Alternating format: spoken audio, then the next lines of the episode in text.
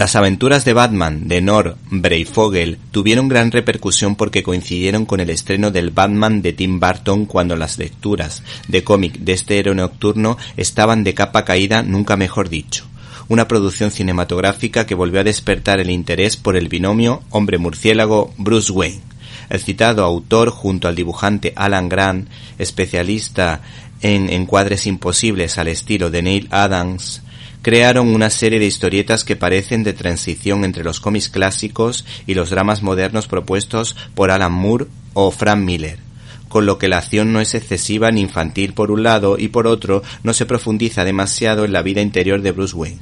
Y se percibe que los villanos están muy bien construidos por parte del guionista. Los giros argumentales sorprenden verdaderamente al lector y algunos pueden provocarnos la sonrisa. ¿Te está gustando este episodio? Hazte fan desde el botón Apoyar del podcast de Nivos.